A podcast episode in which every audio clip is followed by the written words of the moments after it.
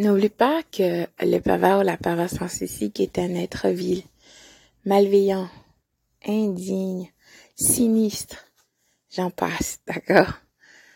Cette personne, euh, pendant la phase de dévalorisation, tu as vu son vrai visage, n'est-ce pas? La personne a enlevé son masque.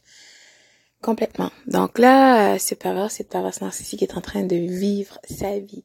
Apparemment, à la recherche des nouvelles conquêtes, il fait qu'est-ce qu'elle veut, patati patata, et ben voilà. Cette personne, vous vous parlez pas, de toute façon, vous êtes plus dans une relation, littéralement. Mais sauf que toi, tu ne comprends pas encore, tu es perdu, confuse et déstabilisé. Donc cette personne sort et revient tard, dit rien.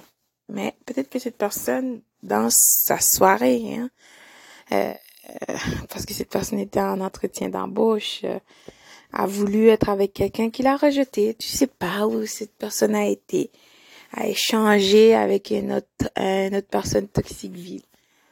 Cette personne, ce pervers narcissique ou cette perverse narcissique veut revenir après plusieurs semaines ou plusieurs mois que vous n'avez pas eu de contact physique de toute façon, cette personne voulait te faire chier apparemment pour que tu supplies cette personne pour avoir des relations avec euh, soit ta femme ou ton mari ou ton copain, peu importe, c'est incroyable, mais it is what it is. Donc toi, tu acceptes le fait et que tu t'en fous, tu cherches pas cette personne. Donc, une bonne journée, une soirée comme ça, c'est pas grave, cette perverse narcissique veut venir sur toi pour avoir des relations sexuelles. Tu dois refuser carrément tu dois dire non, on s'en fout de qu'est-ce que cette personne dira. Cela n'est cela t'est complètement égal, d'accord? Parce que tu sais pas d'où cette personne vient avec son énergie vile et veut euh, transporter ça sur toi. Cette personne a eu une, une, blessure narcissique ou peu importe, cette personne veut verser ça sur toi.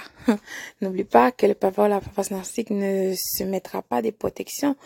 Et donc, tu menaces ta vie sexuelle en ayant un pervers ou une perverse narcissique dans ta vie parce que cette personne s'en fout complètement.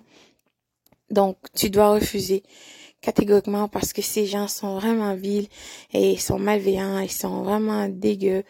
Tu ne peux même pas imaginer, c'est au-delà de tout ce que tu peux y penser. Donc, protège-toi, pense à toi.